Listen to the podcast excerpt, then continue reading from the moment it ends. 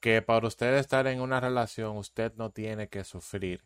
Usted no puede llegar al punto de usted sufrir esperando que una persona cambie. Al punto que usted vea que usted lo intentó con esa persona y esa persona no lo comprende, pues entonces dele banda. Esto es lo que no te contaron. Hey, ¿qué tal amigos de Spotify? ¿Qué tal están? El día de hoy, como siempre, estoy con Lilian y vamos a hablar de un tema bastante, bastante, bastante fuerte que se llama las relaciones tóxicas, Lilian. ¿Qué tú opinas de bueno, esto? ¿Qué tú opinas ese, de esto? Ese tema ha dado mucha agua que beber durante mucho tiempo. O sea, siempre hay algo que opinar en cuanto a lo que es las relaciones tóxicas. Y yo he creído que la gente, en cierto sentido, ha llegado a romantizarla, o sea, porque se, se ponen a hacer comentarios de, de relaciones que ellos te, de relaciones que tienen con otra persona o de cuentos que ellos escuchan, de que no, porque esa novia que tú tienes o ese novio que tú tienes, que esa, esa toxicidad de que tú no puedes andar con una gente así, pero entonces no se le despegan. Entonces, ¿y en qué estamos? Tú dices que yo no puedo andar con una gente así, pero tú te metes en una relación así y y te apecha, como dicen por ahí. Uf, uf, uf, uf. Y mira que con relación a ese punto que tú estás mencionando, nosotros tenemos ya un episodio en Spotify que se llama ¿Por qué nos gusta lo que nos hace daño? Así que mi gente, vayan para allá, escúchenlo, porque sí, ahí señor. hablamos a más profundidad sobre ese, esa situación en específico. Pero enfocándonos en ese punto tan delicado que es la relación tóxica, nosotros debemos de destacar o de primero analizar ¿Qué es una relación tóxica? Yo puedo empezar diciendo que una relación tóxica empieza a detectarse desde los días que usted está conociendo a esa persona.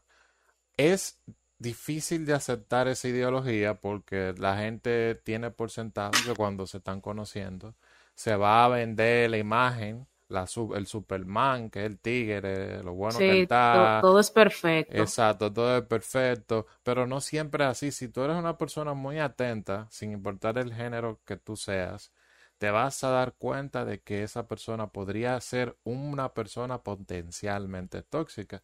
Uno de los principales rasgos que caracterizan a una persona tóxica, porque hay que, hay que diferenciar, la gente se confunde mucho entre alguien posesivo y alguien tóxico. Una persona posesiva es alguien que está rozando lo tóxico, pero una persona tóxica ya es el otro nivel. Pero entre los puntos están el control. El control de que siempre está pendiente a lo que tú haces y a lo que tú no haces. Una de las cositas que tú te vas Haz uno drama pendejo también. Claro.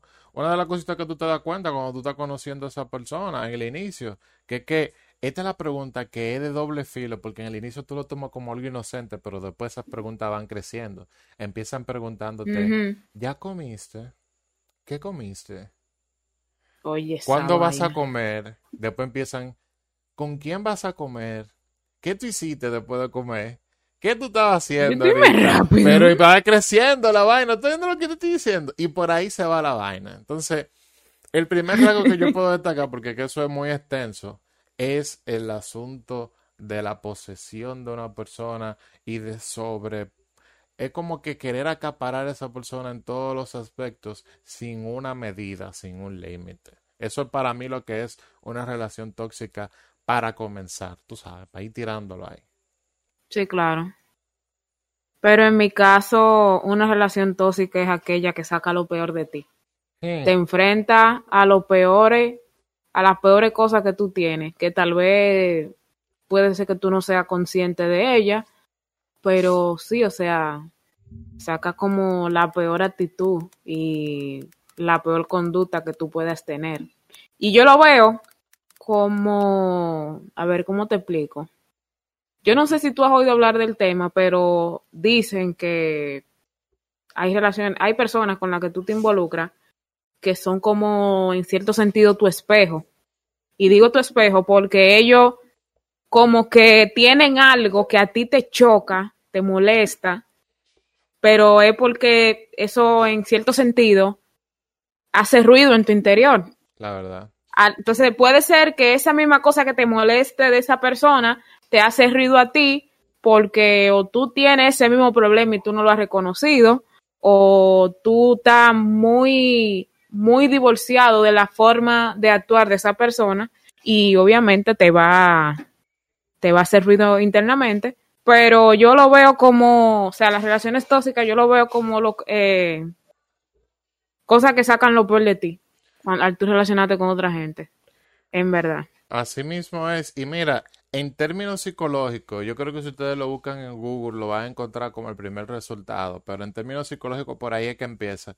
Se define como una relación tóxica cuando ambas partes son incapaces de lograr un trato igual, o sea, que las dos mm. personas no están a un nivel de igualdad, y cuando la relación se vuelve tóxica, en el momento en que una de las partes se aprovecha de la otra, cuando aparentemente solo uno de los dos obtiene un beneficio, porque este es otro detalle. Por eso que yo estaba hablando, para empezar, qué bueno no confundir el acto posesivo, porque el acto posesivo puede que tenga una solución más rápida que la tóxica. Más adelante vamos a hablar de las soluciones. Pero en el acto de la parte tóxica, cuando una persona empieza a aprovecharse de la otra mediante la manipulación, mediante la falta de igualdad, que tú no puedes hacer algo que esa persona sí, que esa persona siempre tiene el control. Mira, yo siempre he ido en contra de la idea de que en la relación, de que, tiene que haber uno que tiene que ser fuerte o el que maneja la relación. A mí nadie me hable de eso. Yo no apoyo eso ni yo como hombre lo apoyo, ni la mujer con la que yo esté, eh, espero que no lo apoye tampoco, porque eso es lo que crea un asunto tóxico. ¿Cómo es posible que la mujer yo la esté controlando, yo como hombre esa mujer, y que ella no pueda ejercer ni siquiera ni voz ni voto en mí? No estamos hablando aquí que es una lucha de quién manda, sino de que... De una lucha de poder. Exactamente, sino de que aquí tenemos que tener los dos los mismos derechos o esto no existe, porque a nivel de que ya esos derechos se eliminan, ya la relación sana automáticamente se acaba, empieza la tóxica, que es lo que todo el mundo intenta evitar. Pero básicamente, eso de la controladera, mira, yo, yo lo veo como, como cierto nivel de, de, de toxicidad en lo que a relación se refiere, pero ahí hay, ahí hay otro detalle que resolver, que es el por qué esa persona tiene que estar como con ese, con ese delirio de, de persecución, por así decir. Porque eso es más inseguridad que otra cosa. La verdad, la verdad. O, en el peor de los casos, eh, hay un dicho que creo que yo lo mencioné en el episodio pasado, que dice el ladrón juzga por su condición. Así mismo fue. hay que, ver. Que tú lo dijiste, pero sí. No, no, yo creo que fue en el episodio, ¿no? Bueno, mi gente, para que se aclaren la duda, vayan a Spotify y escuchen el episodio anterior. y nos dejan saber. y nos dejan saber Pero en sí, o sea, el que cree que, el que tal vez ande haciendo lo mal hecho, cree que la persona que está con él también anda en esa y anda como con esa inseguridad de que tengo que estar brechando a fulana en qué es lo que anda ella, que si yo qué vaina. ¿Tú me entiendes? Sí mismo. Eh. Yo pensaba lo mismo que tú y aún lo sigo pensando, porque eso fue una idea que fue creciendo conforme yo fui adquiriendo la seguridad mía por dentro como persona. Y es que una persona que vive con el sentido de persecución o de que vive con el sentido de que alguien está haciendo algo cuando realmente puede que no lo esté haciendo. vida, hombre. Es que realmente esa persona quizás o ya tuvo un antecedente de que la persona le hizo algo, porque también hay que mencionar eso, cuando hay un antecedente y tú perdonas, a veces eso se vuelve más sal que el chivo. Pero también cuando ya la persona que está siempre con esa duda y otra cosa lo utiliza como un mecanismo de defensa por ocultar que él también está haciendo lo mismo. Y eso es lo, eso es lo más terrible que puede tener una relación tóxica, la verdad. O básicamente hay inseguridad. O sea, puede que no se sienta del todo tranquilo con lo que tiene porque puede, por ejemplo, te voy a poner este caso. Em, alguien que se involucre con una persona que se vea muy bien, que tiene lo que le dice su ganado. ¿Tú sabes lo que, ¿tú sabes lo que es eso? Oh, pero claro. Yo he oído, he oído cuentos de hombres y de mujeres que dicen que han pasado trabajo con personas que se ven muy bien. Porque tienen un ganado, un corral Ajá, una granja entera. He oído cuan, he oído cuentos de personas que dicen que han pasado trabajo con parejas que se ven muy bien porque se los abrocean en la calle y de todo. Y eso no tiene, eso no tiene género, eso le ha pasado tanto a hombres como a mujeres. La verdad. Así mismo es. Mira, yo estuve también recopilando información en algunos foros sobre este tema, porque este tema cuando estaban organizando los temas y estaba haciendo el arte de la semana pasada, que nosotros subimos muchas. Muchos posts a Instagram, vayan para allá para que lo vean. Eh, yo, al ver el tema de la relación tóxica, quise saber qué es lo que la opinión popular opina sobre cuáles son las principales actitudes de control y celosía. O sea, celosía es cuando la persona eh, ejerce el celo en ti. Celosía, wow. Sí, existe ese término, búsquenlo, mi gente. Los primeros cinco, porque lo iba a dejar en tres, pero quiero que escuchen los cinco. El primero es, le molesta que pases tiempo con tus amigos o familiares, porque es el número uno. Si esa sí, persona trata- le molesta tratan de aisla- aislarte de toda esa gente para poder ejercer mejor, para poder ejercer control de mejor forma sobre ti. Y un consejo breve sobre eso, hermano. No haga esa barra, esa barra basada o hermana de que usted quiera hacer que esa persona, usted sea su alfa y su omega en la vida. Si esa persona va a estar con usted, déle la libertad de que pueda elegir sobre otra persona y que al final siempre lo elija a usted, pero no le controle Claro. todo eso. No, no interfiere en su libre albedrío. O sea, no, no quiera hacer ese tipo de. No cometa ese tipo de acto con, con quien sea su pareja. Y si se lo están haciendo a usted o se lo quieren hacer a usted, no lo permita tampoco. Usted- que Exactamente. Una vez que, que uno se, se puso de permisivo con ese tipo de conducta con alguien más, lo que viene después de ahí, ¿tú sabes qué es lo que es? Mm, ¿qué es lo que es? Bobo. Mira, brevemente voy a mencionar los últimos eh, cuatro que son controlan tus gastos personales, lleva un control innecesario sobre tus cuentas bancarias o te pide explicaciones sobre tu factura, o sea, que quiere manejar tu cuarto. O tu Investiga. llamada, tu mensaje. Ahí va la otra, que es la número tres. Investiga tus redes sociales y tu teléfono móvil. No respeta tu privacidad. Hay que poner su límite, mi gente. Cuatro, pregunta constantemente por tus horarios y te planifica la vida sin pedirte opinión. Te dice a ti, mira, no haga esto. Ahora, una gente puede darte una opinión a ti, pero no puede querer controlarte. Tú sabes, eso está mal. Claro que no. Cuando Porque te hace un favor, óyeme, exige que le compenses inmediatamente. ay sí, o si no, cuando te hacen un favor y tienen la intención de, de que, o sea, tienen la intención de que tú se lo devuelvas, y si no te piden inmediatamente de que tú le regreses el favor, lo ponen como que demasiado grande, como que yo hice todo, yo hice tal y tal cosa por ti, ¿eh? Tú, Mm. tú deberías estar agradecida. No, y en el principal de los casos siempre te hacen algo esperando que tú se lo devuelvas a cambio, con lo que a No, ti te salga más fácil de darle a esa persona. Ya tú puedes Con, imaginar. con lo que ajá, con lo que ellos quieran, en verdad. Exactamente. Entonces, esto que estamos mencionando acá, todo esto que he estado mencionando y que Lilian ha estado puntualizando, también son síntomas de cómo usted detectar una relación tóxica. Desde que esa persona empezó con esos cinco puntos que yo le di, que le revisa su celular, que le molesta que usted pase tiempo con sus amigos y sus familiares, que controla a su gato, que pregunta constantemente, que cuando él hace un favor se lo cobra de una vez y un sinnúmero de cosas más. Automáticamente ya usted debe de saber, porque usted no puede ser loco, de que esa persona es tóxica. Y usted debe de o establecer un límite o zapatear de ahí. Exacto, pero espérate, porque hay cosas que tú no estás mencionando. O sea, estamos hablando del tema del control con redes sociales, eh, con llamadas, con gastos de cuenta, que eso es debatible porque yo me imagino que ya en, en lo que es un matrimonio, personas que comparten un hogar y todo eso, si hay como una especie de acuerdo en llevar un control de los gastos y de la economía de esa casa, Es Obviamente, si hay un desarreglo, hay que ponerlo. O sea, dime, ¿qué fue lo que pasó aquí? Efectivamente. Pero además de todo eso que tú estás mencionando, hay otras cosas que yo quisiera mencionar que también pueden dar paso a una relación tóxica y es el irrespeto. Uf. Cuando una gente eh, te irrespeta, ya sea pero ni siquiera hay que llegar a, a- a violencia física, Exacto. ya sea con cosas que te dice, con palabras que a veces puede que sean descompuestas, Que te hieren.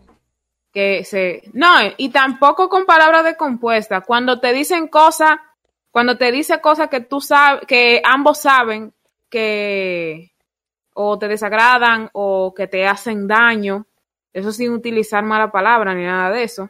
Exacto. Cuando tú le confías o le cuentas cosas muy muy importantes para ti, como que muy privadas. Y lo riega. y lo, no, porque ya eso es, eso es, eso es grave ya. O si no se burla, lo minimiza, eso algo, es, eso también es grave cuando tú le confías de que es algo muy importante y lo, y lo hace ver como pequeñito que, ah, hombre, ¿qué es lo que estás diciendo tú ahí? Hay mucha forma de, de que se presente el irrespeto en, en una, en una relación. Y también cuando tú dices algo, porque tú entiendes que hay un problema y tú quieres que la cosa se mejore, y esa persona como que le entra por un oído y le sale por otro. Que no te toma por. Que no te toma. O sea, no, no te toma en serio. Exactamente. No te toma en serio. Mira, Eso también son formas de respeto. Sobre eso, eh, brevemente para puntualizar. ¿De qué te vale tú estar en una relación donde tú trates los temas y la persona te entienda porque él entiende tu lenguaje, pero no te comprenda porque no analiza lo que tú le dices y le sale por otro oído? Uf, Eso es algo que hay que analizarse y ver si realmente está valiendo la pena usted estar en la relación que usted está actualmente. entender y comprender no es lo mismo. No wow. es lo mismo, efectivamente.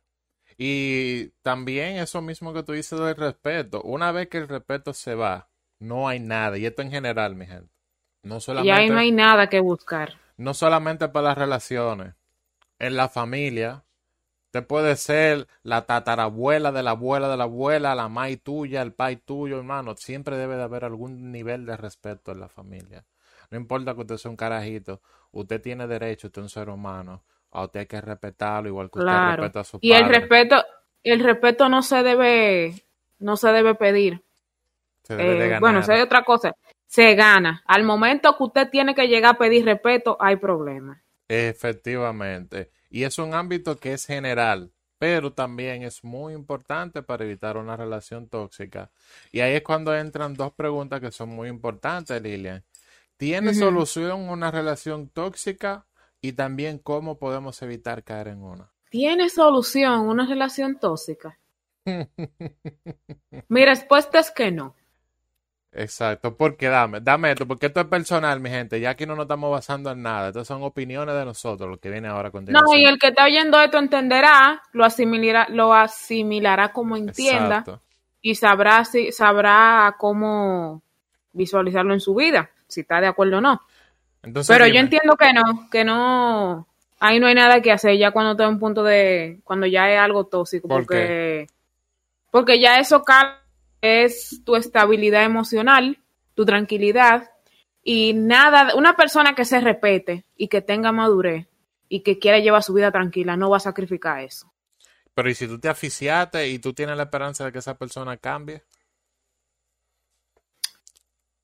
Mira, Mm, sobre eso también es un tipo de, de situación tóxica hasta que esa persona no entre totalmente en razón y entienda que no va por buen camino, va a seguir en lo mismo, porque también hay casos donde se dan ese tipo de relaciones y hasta que no tocan fondo, hasta que no se dice, hasta que no dicen, eh, no ya, yo no puedo seguir en esto. Hasta que no llegan a ese punto, se mantienen ahí. Eso es más un asunto de que tiene, tiene que chocar contra el muro para entender que está mal, que está Ahí yendo que por mal, por mal camino. Lo que estaban hablando hace un momentito, no es lo mismo entender que comprender. Tú puedes Ah. tratar ese tema con una persona, si tú tienes una relación tóxica y tú estás ya en un nivel que no aguanta, decirle, mira, está pasando esto y esto y esto, porque por algo están en una relación. No todo fue tóxico siempre.